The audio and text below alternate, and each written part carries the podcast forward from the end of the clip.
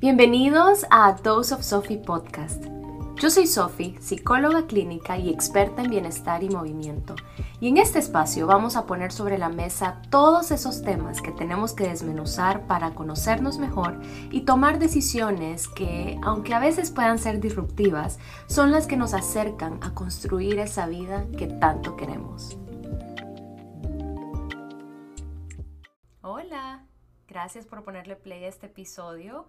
Hoy vamos a hablar de la comunicación y hay varias cosas que quiero decir de la comunicación, pero vamos a iniciar aclarando que la comunicación no solo es por medio de palabras y creo que como seres humanos que somos evolucionados tenemos esta ilusión de que solo nos podemos comunicar por medio de las palabras o que solo las palabras comunican y no hay cosa más falsa.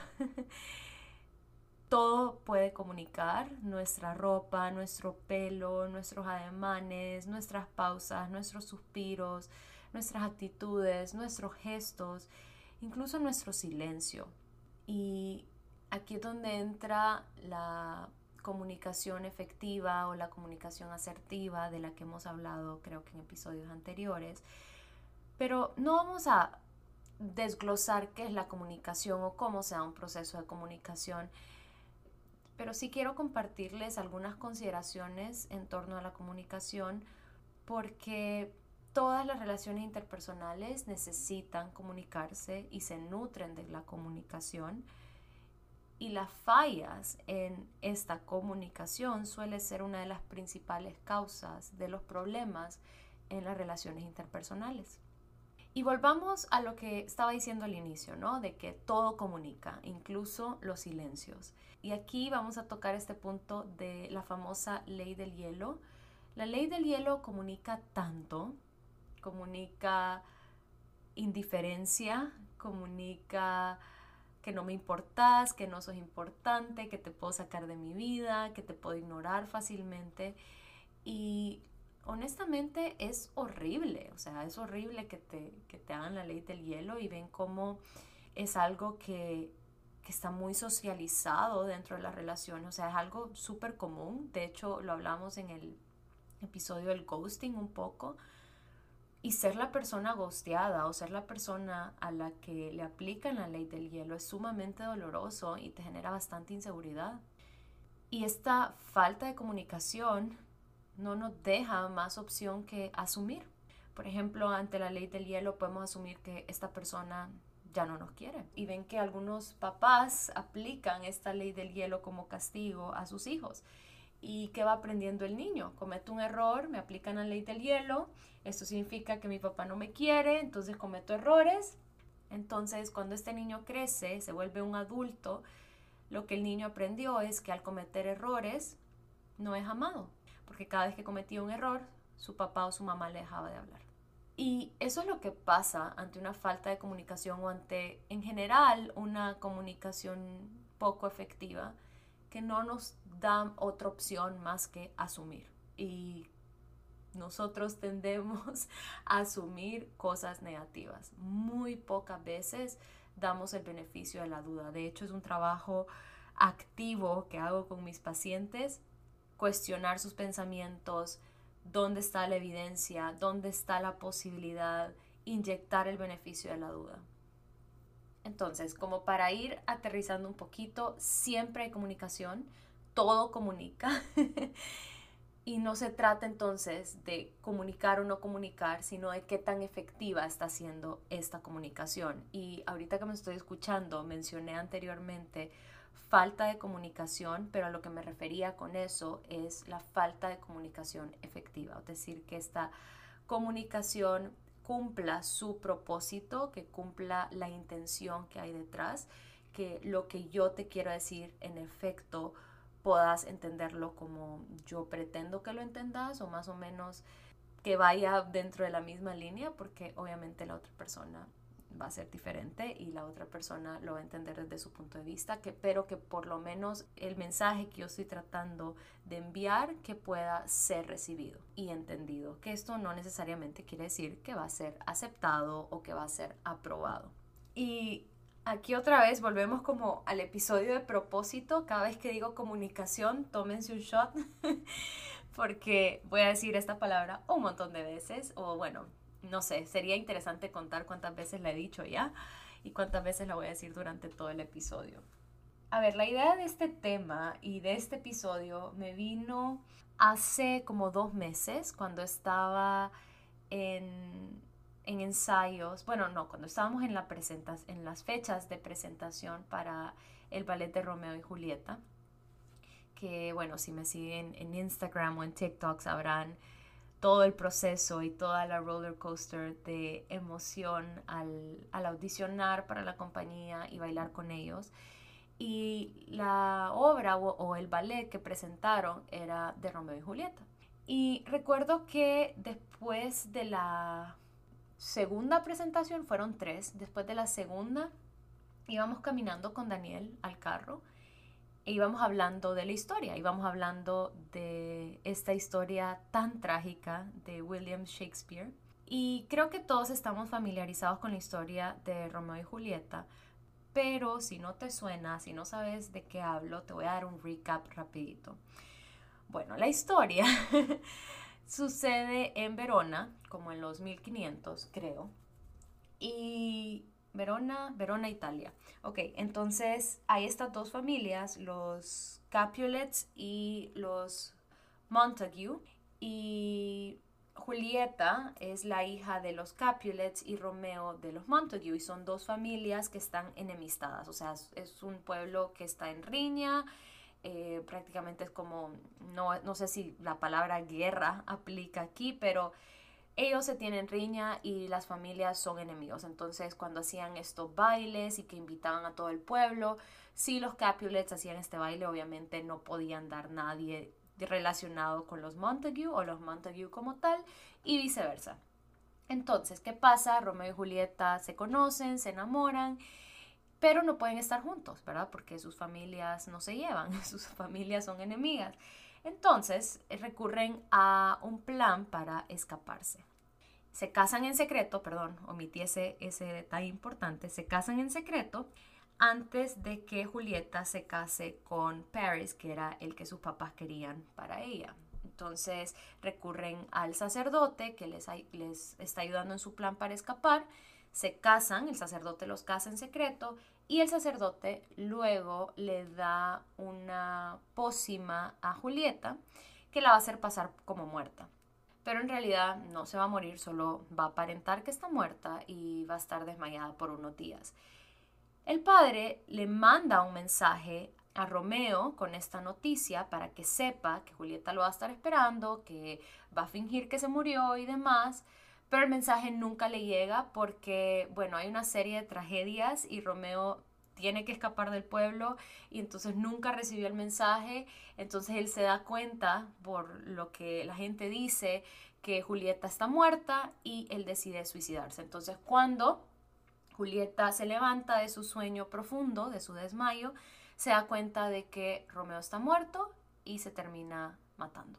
Entonces al final es una historia súper trágica porque los dos quedan muertos. ¿Y por qué la estoy contando en este episodio? Porque ven que en este caso se murieron por una falla de comunicación.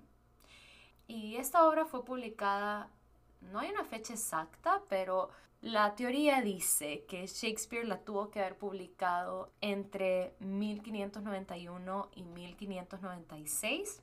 Y Regresando a lo que les contaba de que iba caminando hablando con Daniel sobre, sobre esta obra, Daniel me decía, me caen mal ellos porque literalmente se murieron por falta de comunicación.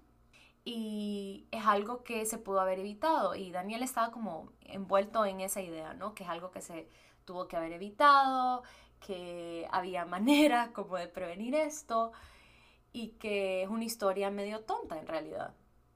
Yo le decía, bueno, la estás viendo así, obviamente, porque la estamos viendo cuántos años después. Es más, vamos a sacar la cuenta.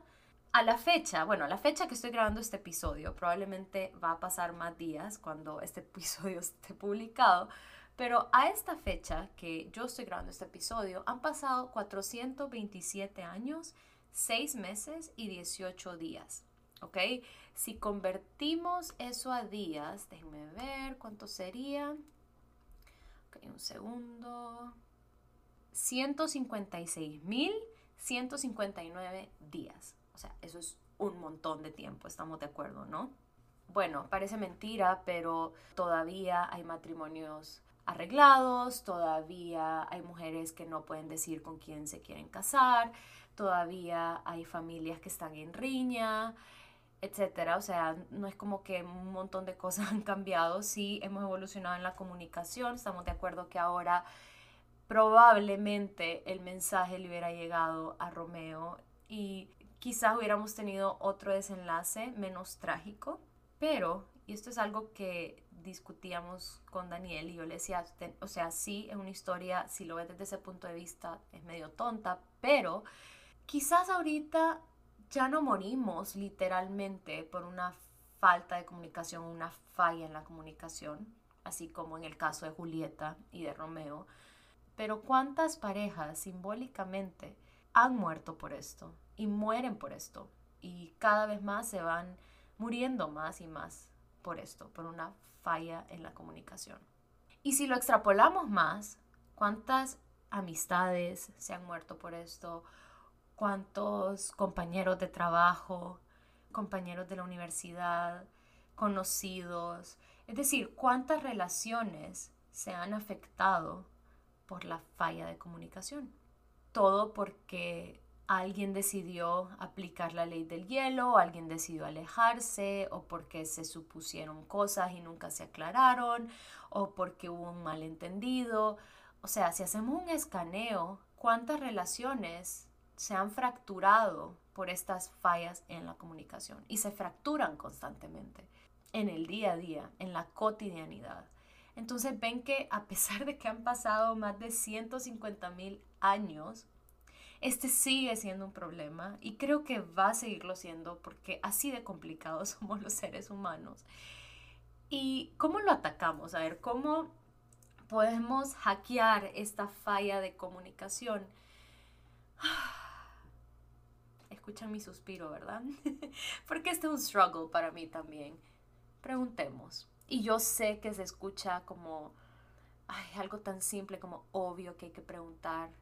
Pero ven que no da pena, no da pena preguntar. Y yo soy la primera que me incluyo, que me da pena preguntar. O sea, yo honestamente cada vez que, que pregunto de más o que hago una serie de preguntas, yo siento que estoy molestando a la otra persona. Y esto es algo que yo aprendí, o sea, esto es algo que me lo enseñaron o lo aprendí de algún lado cuando iba creciendo y en realidad es una creencia que no me pertenece. O sea, es algo que aprendí y es algo que estoy reestructurando y es algo que créanme que le pongo mucho trabajo eh, y definitivamente ha mejorado mis relaciones interpersonales. El hecho de ver el otro lado de la moneda, de dar el beneficio de la duda, de desafiar un poco esta pena que me da. Porque yo en mi mente pienso que cada vez que pregunto me muestro annoying, o sea, que soy molesta, que estoy siendo una molestia para alguien. Pero en realidad es más molesto cargar con este montón de suposiciones y que las relaciones interpersonales se dañen tanto al punto que se puedan morir. Así que ese es el mensaje de hoy, después de todo este contexto y de la historia de Romeo y Julieta que preguntemos, que preguntemos más. Yo sé que a veces no preguntamos porque nos da miedo la respuesta y porque tenemos también esta ilusión de que si las cosas no se hablan, como que las cosas no existen. Esto pasa muchísimo dentro de las familias, que si hay un problema, como que si nos hacemos de la vista gorda y no hablamos esto, el problema va a desaparecer y ojalá fuera así de fácil. Pero el problema va a estar ahí. Lo hables o no lo hables, ahí va a estar. Y es más, entre menos se hable, más lugar hay para que se den las suposiciones. Y acuérdense, nosotros tenemos esta tendencia a suponer cosas negativas. Entonces, entre más sucio metamos debajo de la alfombra, más se va a ir acumulando hasta llegar a un punto en que no lo vamos a poder ignorar. Y como les digo, en las familias, en las parejas, se ve clarísimo, pero también aplica a todo tipo de relación, de trabajo, de amigos, de compañeros, de conocidos. Ven que hay gente que supone tanto de nosotros sin siquiera conocernos, pero mm, a lo que iba es que a veces vemos que una pareja se separa y yo creo que esto es de alguna película, ¿no? Como no sé dónde lo vi, pero me parece que es una película de que esta pareja se separa y la razón de la separación fue porque la... Ah, ya sé en cuál fue. No, no sé si es The Parent Trap, la de Lindsay Lohan, que son hermanas gemelas. Juego de gemelas, creo que se llama en español. Bueno, esta película creo que cuando se separan, ella le tira la secadora de pelo y, se separan pero lo he visto en otro lado de que la chava le tira un zapato y se separan por eso.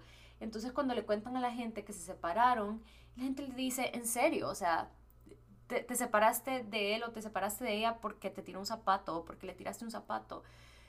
Pero eso fue como la gota que derramó el vaso. O sea, el zapato, la secadora fue como lo que ya no pudimos esconder. Pero ¿qué hay detrás de eso? Hay una serie de problemas que casi siempre vuelven a la raíz, que es una falla de comunicación. Así que no voy a decir que no supongamos porque creo que es inevitable y nos hemos acostumbrado a eso. Pero lo que yo te diría es que cuando te encontré suponiendo cosas, que supongas de ambas vías, ¿ok? Que supongas no solo cosas negativas, o sea, tu mente ahí se va a ir automáticamente, eso es lo primero que vas a suponer, pero que trate de traer conciencia y de suponer activamente también lo opuesto, ¿ok? Que des el beneficio de la duda a la otra persona y que preguntes. O sea, yo sé, os créanme que hasta estoy aquí haciendo una mueca y acuérdense del suspiro que di porque a mí me cuesta un montón. O sea, es algo que me cuesta menos ahora y agradezco a tener a Daniel a mi lado porque Daniel me, me ha ayudado a mejorar mi forma de comunicarme definitivamente en mis relaciones interpersonales, pero es algo que me sigue costando porque cada vez que pregunto, de verdad, me siento como la persona más molesta del mundo y siento como que el otro no no va a querer hablarme o que le voy a caer mal al otro. O sea, es, un, es una pena horrible la que. Pero luego, cuando recibo la respuesta y cuando veo que la otra persona me dice, gracias por preguntarme, no me acordaba de esto, tenés razón, gracias por asegurarte de esto, es como, ok. Y eso ven que va desafiando mi creencia y hace que la próxima vez que yo quiera preguntar algo sea un poquito más fácil pero al inicio te va a costar. Te va a costar horrores, pero créeme que va a valer la pena y que no es tan horrible como uno piensa. ¿Ok? Y que otra vez, si el otro piensa mal de vos porque estás haciendo preguntas, eso tiene que ver con la otra persona y no con vos. ¿Ok? Y la verdad es que a nosotros nos gustaría que no dieran el beneficio de la duda, que no supusieran de nosotros, que no sacaran suposiciones de nosotros y que nos preguntaran. Nos encantaría eso, ¿no? Ok, entonces nosotros hagamos nuestra parte, no, no podemos controlar lo que el otro hace, pero si hagamos nuestra parte suponiendo menos, preguntando más y las veces que estemos suponiendo, ver también la alternativa de que no pueda ser así de negativo como mi mente me está haciendo creer. Así que eso era lo que tenía para ustedes hoy sobre la comunicación. Cuéntenme qué les pareció este episodio, cuéntenme qué les cuesta de hacer preguntas, quién, quién más comparte este miedo de hacer preguntas o como este recelo de hacer preguntas. Le voy a dejar aquí en el episodio un question box y ahí pueden poner sus dudas, sus preguntas, sus inquietudes o algún comentario que tengan sobre la comunicación, algo más que quieran saber. Eso también puede servir para futuros episodios. Y sí, gracias por acompañarme en este espacio.